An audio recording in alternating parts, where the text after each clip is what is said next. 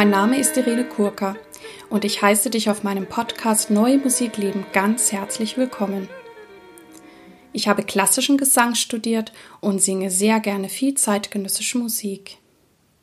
Wenn du mich gerne live erleben möchtest, schau bitte auf meine Webseite www.irenekurka.de. Falls du schon im Voraus wissen möchtest, welche Folgen im kommenden Monat kommen, darf ich dich ganz herzlich einladen, meine Newsletter zu abonnieren. Dies kannst du über den Button auf meiner Startseite tun. Dann wirst du über zukünftige Podcast-Folgen und auch über meine sonstigen Tätigkeiten informiert. In diesem Podcast geht es um Themen rund um die neue Musik.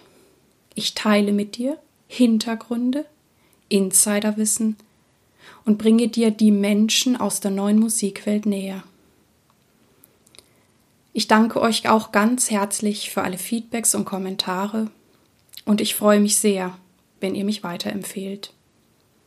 Auch vielen Dank für eure Themenvorschläge. Der Redaktionsplan für 2019 ist zwar so gut wie gefüllt, aber ich freue mich sehr über eure Ideen und Wünsche. Mein heutiger Interviewgast ist Nina Stoffers aus dem Mentoring-Programm der Musikhochschule Leipzig. Der dortige Direktor Nina Stoffers und Carmen Maria Thiel haben einen sehr erfolgreichen Aktionstag zum Thema MeToo gemacht. Die NMZ hat darüber in der September-Ausgabe berichtet. Mir hat sehr gefallen, wie praktisch und lösungsorientiert alle Beteiligten an diesem Tag Lösungen erarbeitet haben. Und diese möchte ich gerne mit euch teilen. Denn ihr wisst ja, geteiltes Wissen wird mehr. Dieses Interview hat via Skype stattgefunden und die Verbindung war nicht immer gut. Deswegen möchte ich mich schon jetzt für das Knacken und die Qualität entschuldigen und freue mich, dass du dennoch zuhörst. Lass uns nun mit dem Interview starten. Hallo liebe Nina, ich freue mich sehr, dass du dir heute für mich Zeit genommen hast, um mit mir über ein sehr wichtiges Thema zu sprechen.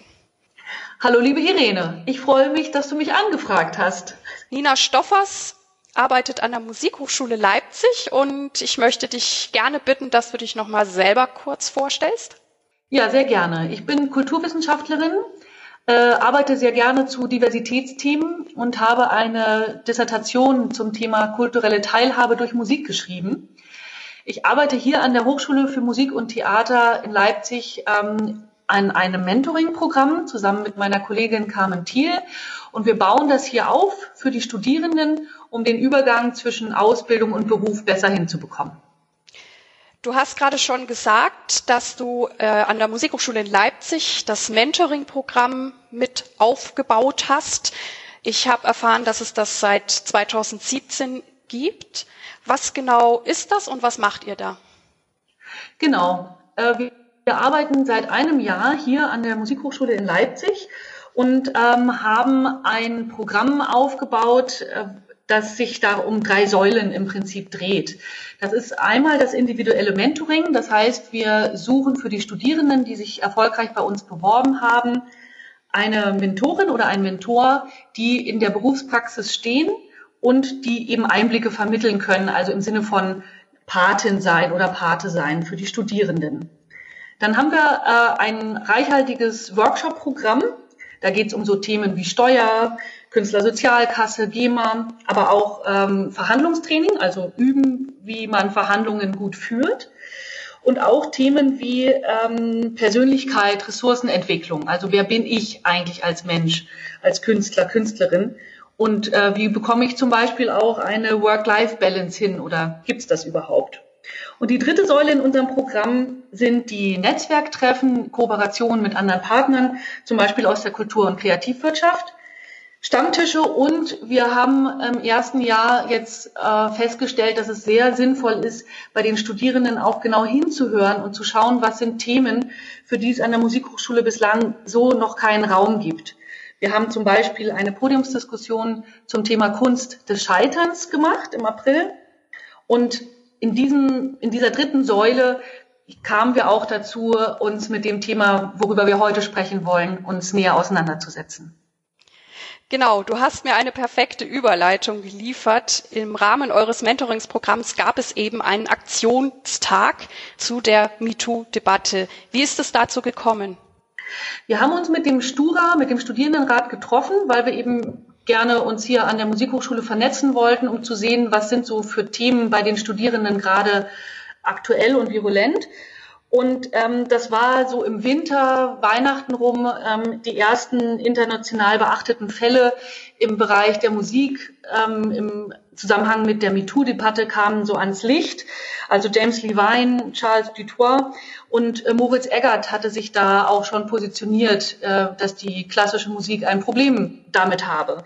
Und dann haben wir uns mit dem Stuba getroffen und äh, relativ schnell festgestellt, dass das ein Thema ist, worüber wir gerne ähm, zusammenarbeiten wollen. Und wir hatten von Anfang an eigentlich die Idee, ähm, ein Podium zu gestalten mit möglichst prominenten Gästen und aber auch, das war vor allen Dingen dem Studierendenrat, den Leuten dort sehr wichtig, ein, ja, mehrere Workshops eigentlich zu machen, wo man vertrauensvoll in einer kleinen Gruppe sprechen kann. Bei dem Podium hatten wir vier Gäste eingeladen, und zwar zum einen unseren Kanzler Oliver Grimm, dann den gerade schon erwähnten Moritz Eggert, der ähm, ja als Pianist und Komponist und als Hochschulprofessor sich ganz klar auch und dezidiert zu dem Thema schon geäußert hat. Äh, Suki, eine feministische Rapperin aus Berlin, die sich mit vielen dieser Themen schon beschäftigt hat und ganz klar auch Position bezieht. Und Wallace Junta, eine gefeierte Opern-Mezzosopranistin, die hier an der Oper Leipzig ist und eben auch schon öffentlich das Thema angesprochen hat. Das waren unsere vier Gäste im Podium. Wir hatten dann ein volles Auditorium, waren uns da im Vorfeld gar nicht sicher, ob wir nur mit fünf Leuten da sitzen. Es waren schlussendlich aber tatsächlich 100 Leute da. Wir mussten noch Stühle reinschleppen und einige mussten auch stehen und äh, hatten dort schon eine sehr leidenschaftliche Debatte äh, nach den oder die vier Vorträge und dann auch im Gespräch mit dem Publikum und haben dann im Nachgang dazu einen zweiten Teil gehabt im Rahmen eines äh, World Cafés, wo wir eben in, in vier verschiedenen Workshops nochmal mit, das waren dann so 35 bis 40 Leute, äh, in Kleingruppen tiefer in die Diskussion einsteigen wollten. Genau, das waren ja dann diese sogenannten Tischdiskussionen zu vier Themen, wo jeder rotierend mal teilgenommen hat und ihr ja dann das Wissen zusammengetragen habt. Und welche Themen habt ihr da besprochen? Also der erste Tisch, den haben wir als äh, benannt mit persönliche Erfahrungsspektren. Der zweite Tisch hieß strukturelle Prävention der dritte Tisch persönliche Prävention und der vierte schließlich Erwartungen, und zwar von Seiten der Studierenden an Studierende, an Lehrende und an die Hochschule und von Lehrenden an Studierende, an Lehrende an die Hochschule und von der Hochschule auch wiederum an Studierende, an Lehrende und an die Hochschule. Genau, ich möchte als erstes über den Tisch oder über die, den Workshop sprechen, den ihr die persönliche Prävention genannt habt. Worum ging es da genau? Was habt ihr da gemacht? Bei diesem Tisch wollten wir uns ganz bewusst nicht um Straftatbestände unterhalten, sondern um Vorfälle, die ja so Situationen, Momente, die einem irgendwie komisch sind oder wo man im Nachhinein ähm, ein merkwürdiges Gefühl hat und sich sagt, ach, da hätte ich reagieren sollen oder auch, äh, das hätte ich anders formulieren sollen. Also immer auch von, von verschiedenen Seiten ausgesehen, also diese Grauzonen, wo es um einen Kommentar, um einen Spruch geht. Dinge, die eben als irritierend empfunden werden und ja, wo man nicht so ganz genau weiß, was mache ich eigentlich damit. Ähm, wir haben uns dort überlegt, äh, was wären Szenarien, also wo es eigentlich eine ähm, spontane, affektive und unmittelbare Reaktion braucht, aber auch Reaktionen, die wir uns eigentlich schon im Vorfeld überlegen könnten. Und ich kann ja mal diese drei Szenarien beschreiben. Das fände ich jetzt ganz wunderbar. Das hätte ich dich jetzt auch als nächstes gefragt. Ja, schön. Also das erste war, äh, wir haben uns überlegt, eine gewohnte, für mich angemessene Berührung verändert sich, also mit einer Person, die ich auch kenne, beispielsweise Lehrerin oder Lehrer, hin zu einer unangenehmen Berührung. Und die Idee war, dass wir mit dieser äh, Kleingruppe, die ja viermal gewechselt hat, dass wir zuerst nonverbale Maßnahmen uns überlegen, dann verbale und dann interne oder externe Vertrauensorte und Personen. Dass man quasi für sich selber auch nochmal so mitkriegt, was ist eigentlich möglich in Situationen, wo ich jetzt vielleicht gar nicht genau weiß, äh, kann ich da überhaupt handeln oder nicht. Dann frage ich gleich mal nach. Also bei der ersten Situation, die du jetzt geschildert hast, ähm, dass eben eine angemessene Berührung sich plötzlich in eine unangenehme verwandelt. Ja, was sind die Ergebnisse, die ihr gesammelt und herausgefunden habt? Also wir haben da zum Beispiel festgestellt, dass es ganz wichtig ist, ähm, sich selber auch Wissen anzueignen, zum Beispiel um die spezifische Notwendigkeit einer Berührung. Also wenn ich ein Instrument lerne, dann ist es manchmal, äh, was weiß ich, bei Blasinstrumenten ähm, ja sehr wichtig, dass man mit dem Zwerchfell die Atmung, dass da äh, zum Beispiel der Lehrer, die Lehrerin die Hand aufs Zwerchfell legt. Das ist aber nicht bei allen äh, Situationen der Fall. Und das heißt, auch ich als, als Studentin, als Student muss mir überlegen, ähm, ist diese Berührung notwendig oder nicht? Und ähm, das setzt aber voraus, dass ich mich eben auch damit auseinandersetze und mir Wissen anhäufe, ansammle, äh, was für dieses Instrument eben notwendig ist. Oder bei dir sicherlich, bei der Stimme, könntest du sicherlich auch sehr viele Situationen nennen, kann ich mir vorstellen. Genau. Und, und was kann ich aber dann konkret tun, wenn ich mich, wenn ich weiß, nein, die Berührung ist für mich jetzt nicht in Ordnung? Da haben wir überlegt, was wären denn so, so Sprüche oder ähm, also verbale Maßnahmen. Zum Beispiel, wenn ich sage, das ist mir zu nah oder ähm, so bitte nicht oder auch die Rückfrage, wozu diese Berührung notwendig ist.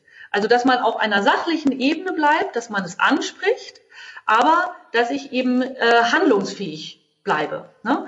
Oder eben auch die Überlegung, wenn mich an, wenn mir die Situation, ich habe mich in der Situation nicht getraut, was zu sagen, dass ich mich dann an andere Leute Kommilitonen oder andere Lehrende wende oder auch interne und externe Vertrauenspersonen, also zum Beispiel Gleichstellungsbeauftragte, ähm, ja, oder andere Professoren, zu denen ich einen guten Draht habe oder so.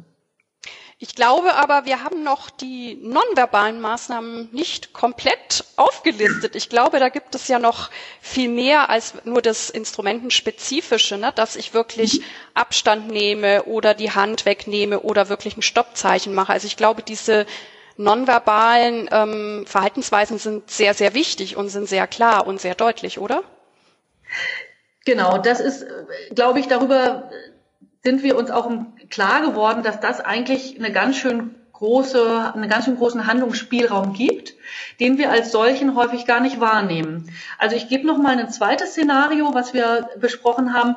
Das war die ähm, ja, sexistische oder rassistische Äußerung zur Figur. Zum Beispiel, du hast doch dicke Titten, jetzt stell dir vor, du hättest dicke Eier. Und da waren wir eigentlich alle ziemlich einer Meinung, dass man so einen Spruch nicht weglachen darf. Das ist ja nonverbal. Ne? Also es ist etwas, wo ich darüber anzeige, wie ich mit der Situation umgehen kann oder es auch nicht kann. Und dass hier zum Beispiel auch eine Idee wäre, bei so einem Spruch einfach den Raum zu verlassen.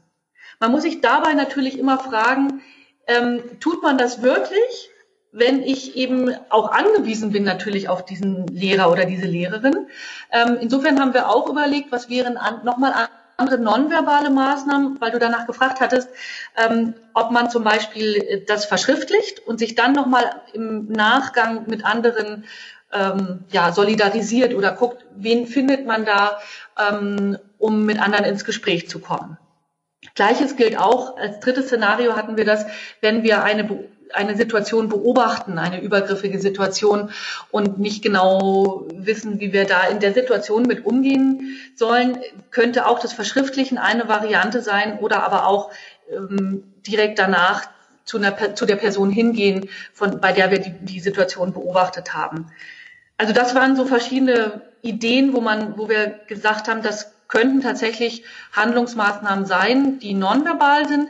Auf der verbalen Ebene natürlich auch nochmal ganz wichtig, ähm, Sprüche, die man eigentlich überall einsetzen kann, nämlich ähm, das ist hier nicht professionell oder ähm, ja, ich, das finde ich verletzend, das finde ich unangebracht, das finde ich, empfinde ich als eine Grenzverletzung. Solche Dinge sind ja, kann man ja in vielerlei Hinsicht anwenden und die, da muss man nicht genau auf die Situation einen, einen schnellen Spruch sozusagen noch selbst entwickeln, was den meisten ja sehr schwer fällt.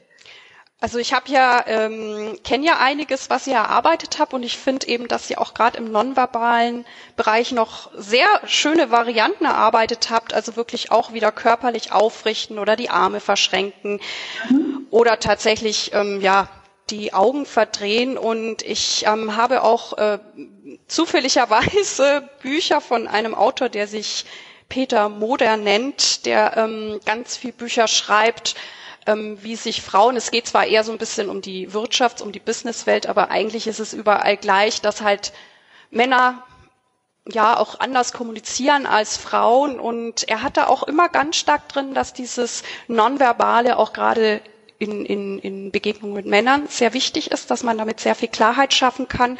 Und was, was mich auch gefreut hat, war in dem Buch Die Manipulationsfalle, da geht er eben auch auf Szenarien mit sexuellen Übergriffen ein. Und ähm, er ist letztendlich ähm, auf die gleichen Ergebnisse gekommen wie ihr und eure Studenten. Und das äh, finde ich natürlich auch ein, ein ganz tolles Zeichen und kann die Bücher von Peter Moder auch sehr empfehlen. Ja, das ist interessant. Ich habe im Vorfeld zu unserem Interview habe ich ein ähm, Interview mit Peter Moder gelesen und er unter der schönen Überschrift sexuelle Belästigung ist ein Machtkampf. Und das ist das, was wir hier auch glaube ich, ganz gut rausarbeiten konnten und ähm, wo ich auch nochmal wirklich das Augenmerk hinlenken möchte. Es geht um Macht, um Machtmissbrauch.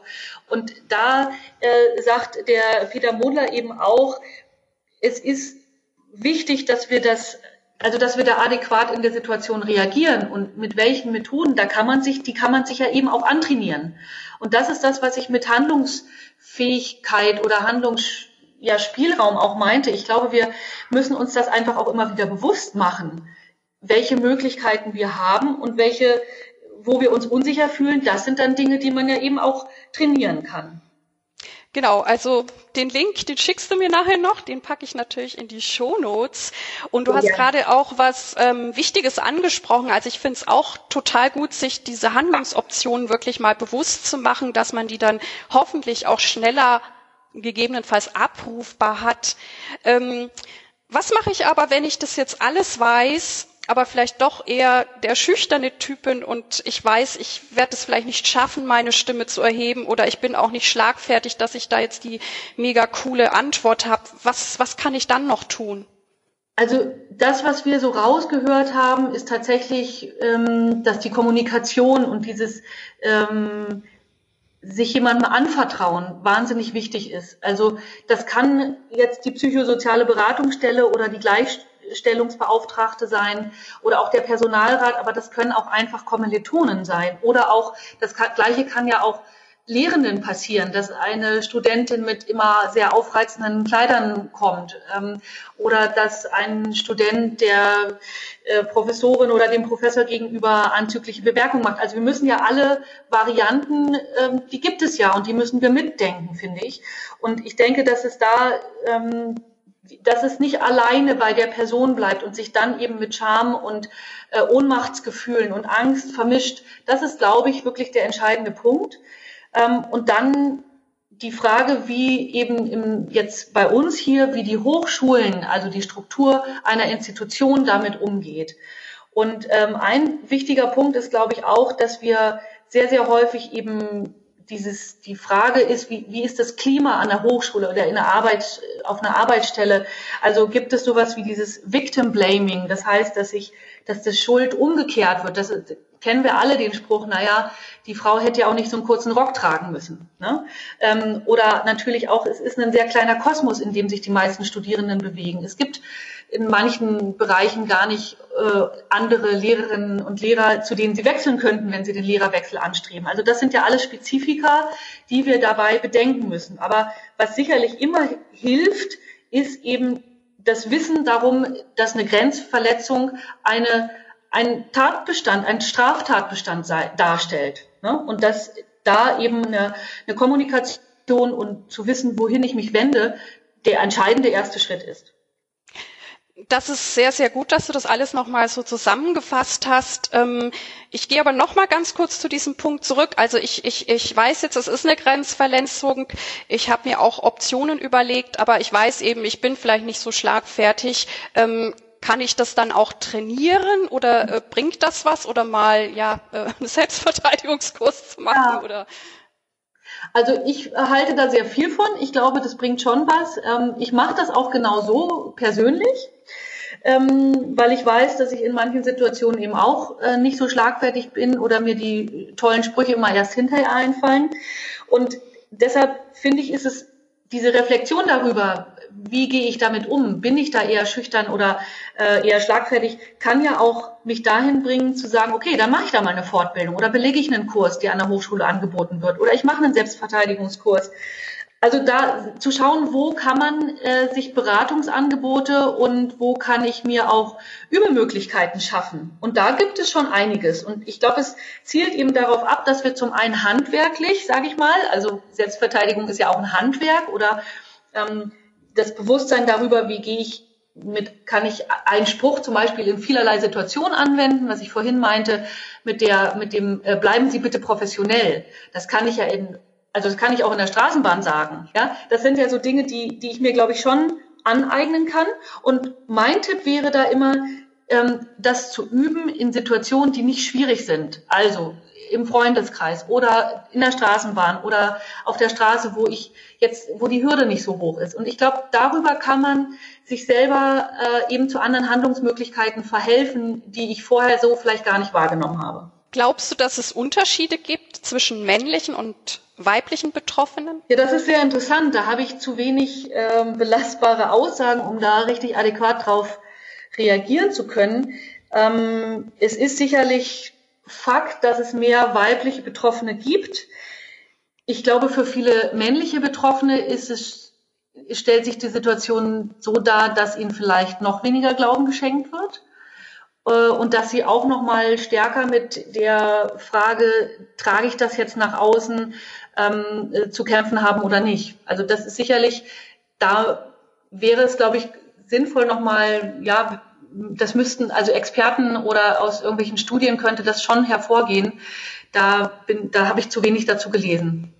Ich finde es ja auch sehr interessant, dass es ja Situationen gibt, wo der Spruch von einer Person mich nicht verletzt und von einer anderen Person trifft's mich total. Also das heißt, die Beziehungs- und Persönlichkeitsebene scheint dann auch eine Rolle zu spielen. Hast du da noch ähm, Erfahrungswerte oder möchtest du dich dazu äußern?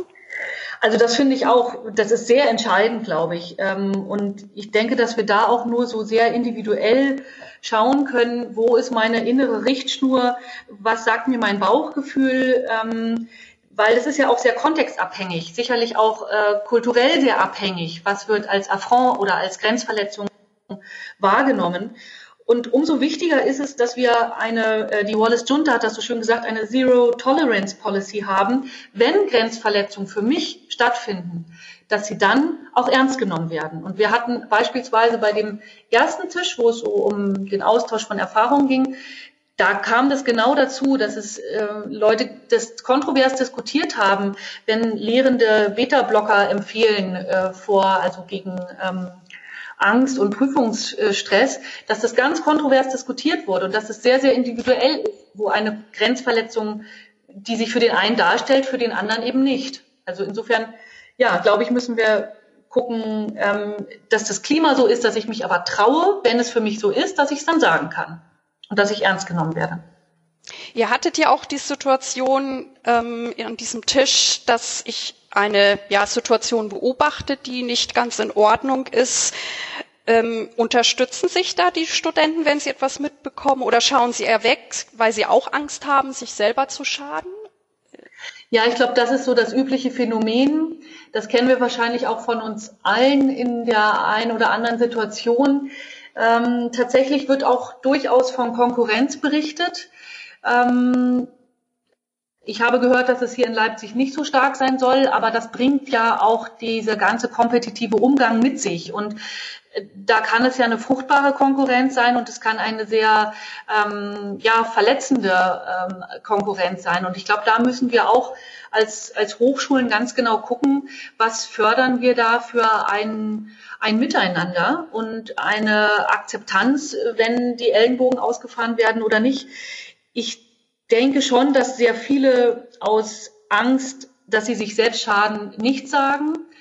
Umso wichtiger sind, glaube ich, solche Aktionstage oder eben, dass, dass solche Themen von verschiedensten Leuten angesprochen werden und dass sich verschiedenste Leute dazu einfach auch positionieren. Und dann kann man mit dieser Meinung, kann man der Meinung sein oder man kann sich an ihr abarbeiten oder eine Gegenmeinung ähm, beziehen, aber dann passiert was und dann ist es eben kein Tabuthema. Und ich glaube, wir haben es hier schon mit einem Thema zu tun, das, weil es eben auch so komplex ist und weil wir nicht das Kind mit dem Bade ausschütten wollen und die Musikhochschulen schließen wollen, wo wir natürlich auch sehr vorsichtig und sensibel sein müssen. Ne? Da, deshalb ist es uns eben so wichtig, wir hatten hier von keinem Fall gewusst in Leipzig und wir haben gesagt, das ist vollkommen unerheblich. Wir wollen die Veranstaltung machen, weil wir meinen, dass die Musikhochschule sich mit diesem Thema auseinandersetzen muss. Ja, es ist ein sehr, sehr komplexes Thema. Du hast vorhin schon mal angesprochen, dass es wichtig ist zu wissen, wo Anlaufstellen sind. Magst du diese noch mal nennen? Ja, sehr gerne. Also im Hochschulkontext beziehungsweise auch darüber hinaus gibt es einige ganz gute Handlungsempfehlungen und Broschüren. Zum einen ist zu nennen die Bundeskonferenz der Frauen- und Gleichstellungsbeauftragten an Hochschulen, das ist die BUKOV. Und dort gibt es zum einen Handlungsempfehlungen und die haben zum anderen auch äh, zum Thema sexualisierte Diskriminierung und Gewalt sehr viel zusammengestellt. Äh, was anderes, was ich empfehlen möchte, ist die Broschüre ist doch ein Kompliment, Behauptungen und Fakten zu Sexismus. Das ist aus der Reihe Luxemburg-Argumente. Das, da würde ich dir die Links einfach dann schicken. Ne? Das finde ich ganz wunderbar. Das packe ich dann rein. Ja, jetzt kommen wir mal noch ein bisschen mehr zu der Hochschule. Ihr habt ja auch über an einem dieser Tische oder Diskussionen über die Erwartungen der Akteure, auch die Lehrenden, die Studierenden und Hochschulen gesprochen. Was sind da die Ergebnisse oder was ist zu empfehlen? An dem Tisch 4 hatten wir eben die Erwartungen der Akteure äh, miteinander abgeglichen und geschaut, was sind da so äh, wichtige Themen, die bislang noch nicht bearbeitet sind. Und wir haben das eine festgestellt, was man wahrscheinlich ganz häufig feststellt, dass es einer transparenten Kommunikation bedarf, und zwar auf allen Ebenen und von allen. Also auch die Verwaltung eingeschlossen, das Rektorat, die Lehrenden, die Lehrbeauftragten, die Studierenden selber. Wir haben dann verschiedene Punkte ähm, festgemacht, die äh, ja, wo häufig genannt wurde, dass das eigentlich bislang zu kurz oder noch gar nicht da ist, zu kurz kommt oder noch gar nicht da ist. Zum einen, dass es an Musikhochschulen eigentlich im Gegensatz zu Universitäten fast gar keine Möglichkeit gibt, ein Feedback, ein anonymes Feedback zu geben. Also zum Beispiel äh, zu Unterrichtsmethoden, ähm, aber eben auch zu, äh, zu Standards ähm, und dass das eine Sache ist, die sich viele Leute wünschen, viele Studierende wünschen, aber auch viele Lehrende. Also in Richtung äh, auch offene Unterrichtssysteme, Lehrerwechsel beziehungsweise auch die Überlegung, ähm, bei zwei Lehrern, äh, Lehrerinnen äh, Unterricht zu haben. Das war ein anderer Punkt. Fortbildungen und äh, Weiterbildungen und Seminare für Studierende, Fortbildung, Weiterbildung für Lehrende. Das war auch etwas, was bislang eigentlich ja so gut wie gar nicht existiert. Es gibt es im bundesweiten Vergleich, aber ähm, ich wüsste jetzt zum Beispiel hier an der Musikhochschule in Leipzig haben wir dazu eigentlich noch nichts. Ähm, also noch kein, kein Angebot, sage ich mal. Dann gab es aber auch so übergreifende Themen, dass äh, mehr Frauen in den Stellenbesetzungen berücksichtigt werden müssen, es insgesamt zu wenig Role Models gibt. Ähm, ja, und dass Transparenz ähm, gemeinsam mit der Kommunikation, dass das so äh, eigentlich durchläuft und, und gefordert wird. Und was ist für dich das Besondere an der Situation an einer Musikhochschule? Und was, was sollte man da tun?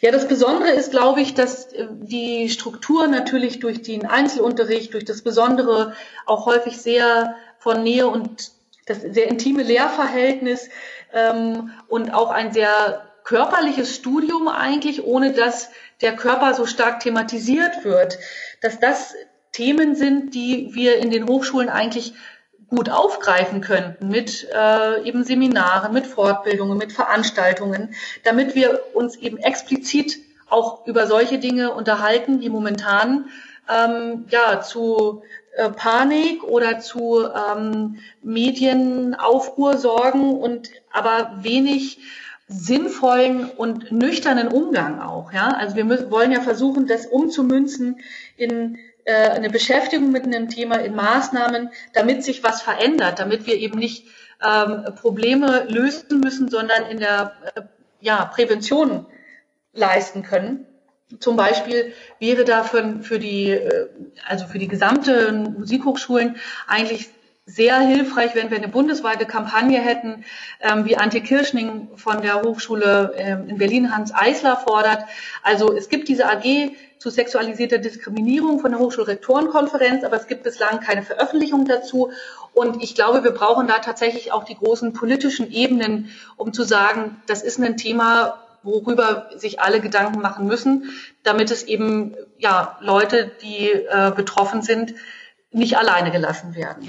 Das hätte ich dich jetzt gern als nächstes gefragt. Unterstützen sich die Hochschulen bei diesem Thema oder inwieweit arbeitet ihr schon zusammen? Also es gibt eben, wie gesagt, diese AG, diese Arbeitsgemeinschaft ähm, und die, da, dort gibt es zum Beispiel eine Toolbox. Es wurden im ähm, Laufe dieser AG auch die Richtlinien erlassen. Das ist jeder Hochschule freigestellt. Und da tut sich schon so einiges. Also ich würde sagen, es ist nicht so, dass das Thema ähm, so ganz, ganz neu ist. Aber ich denke, es ist schon jetzt durch den äh, Fall Siegfried Mauser auch und ähm, verschiedene, ja, verschiedene Dinge ist jetzt wirklich der Zeitpunkt gekommen, wo sich an den Strukturen was verändern muss. Und damit meine ich nicht, dass der Einzelunterricht abgeschafft werden sollte oder wie in Großbritannien nur noch ähm, im Beisein Dritter stattfinden darf oder dass wir Glastüren brauchen an den Hochschulen, sondern ich glaube, es geht wirklich um dieses Klima und um eine klare auch äh, Verfolgung von Straftaten, weil nichts anderes ist das ja. Und da müssen wir uns eben auch drüber im Klaren sein, wenn etwas passiert ist, dann müssen wir uns an die Vorgesetzten wenden. Der Arbeitgeber ist gesetzlich dazu verpflichtet, die Arbeitnehmer vor sexueller Belästigung zu schützen. Und da brauchen wir eben an der Hochschule noch stärker auch die Reflexion darüber, wie diese Strukturen ähm, ja, äh, das nicht begünstigen, sondern eben ein Klima der Wertschätzung und der Offenheit wirklich fördern können. Und was wünschen sich die Lehrenden? Weil ich fände, es wäre ja auch total schlimm, wenn dann jetzt alles ganz verkrampft wird im Unterricht, so wie du es ja schon angesprochen hast. Da muss jetzt eine dritte Person dabei sitzen oder ähm, alles ist nur noch gläsern. Was wünschen sich die Lehrenden? Ja, das ist eine ganz wichtige Frage. Da müssen wir wirklich mal die Lehrenden ähm, rankriegen, sage ich mal. Also wir hatten bei, bei unserem Aktionstag ein bis zwei Handvoll Lehrende.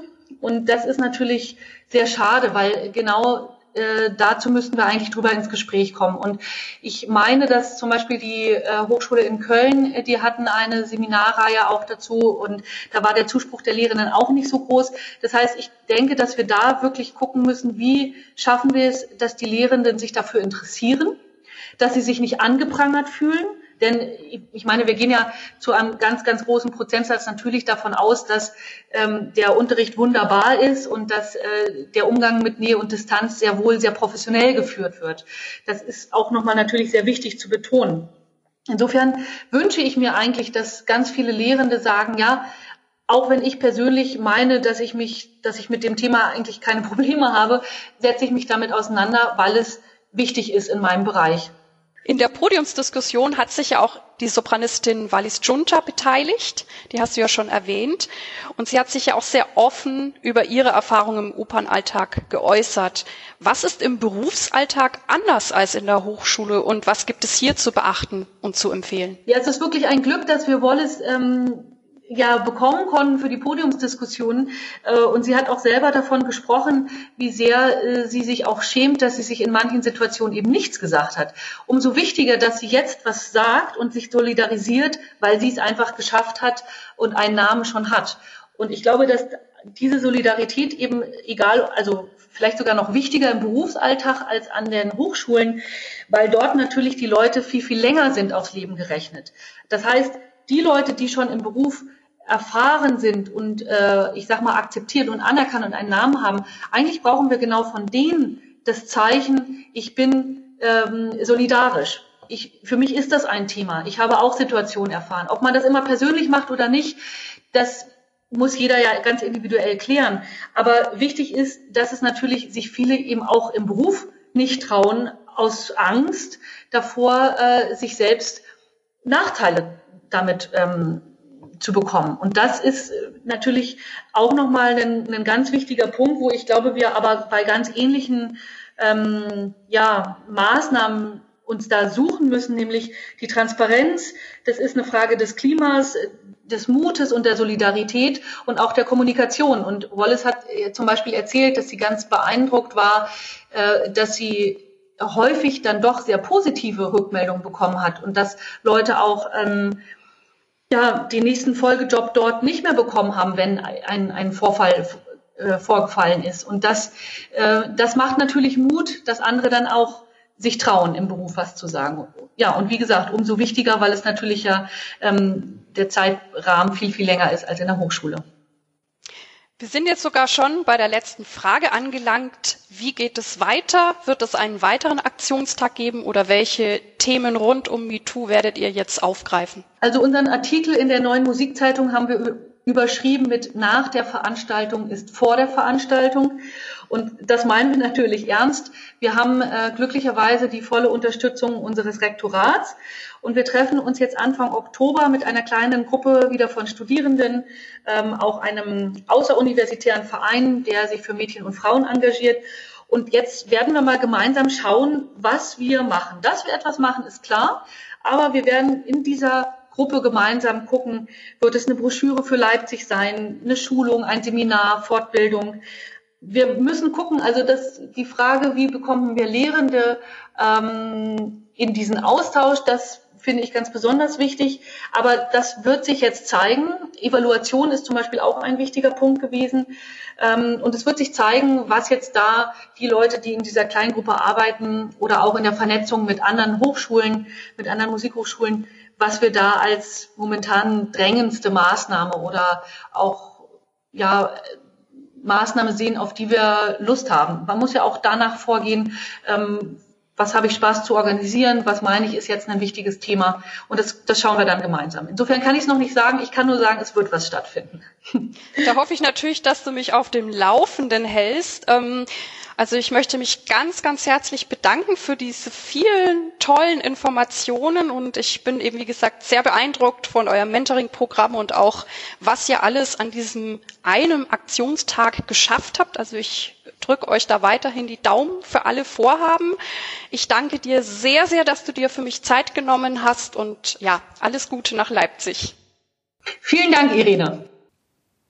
Ich hoffe, du konntest viel für dich mitnehmen. Nina Stoffers hat mir viele wunderbare Links bereitgestellt, die ich alle in die Shownotes packe, wenn du dich weiter informieren möchtest. Ich freue mich sehr auf deine Ideen und Anregungen, auch gerne über Facebook, denn ich freue mich auf die Interaktion mit dir. Vielen Dank, dass du bei mir eingeschaltet hast. Ich hoffe, es hat dir gefallen und dich inspiriert. Ich freue mich sehr, wenn du dir Zeit nehmen kannst, mir und diesem Podcast eine gute Bewertung auf iTunes abzugeben. Ich danke dir. Dir alles Gute. Lebe deine Musik, lebe dein Leben und bis zum nächsten Mal. Deine Irene.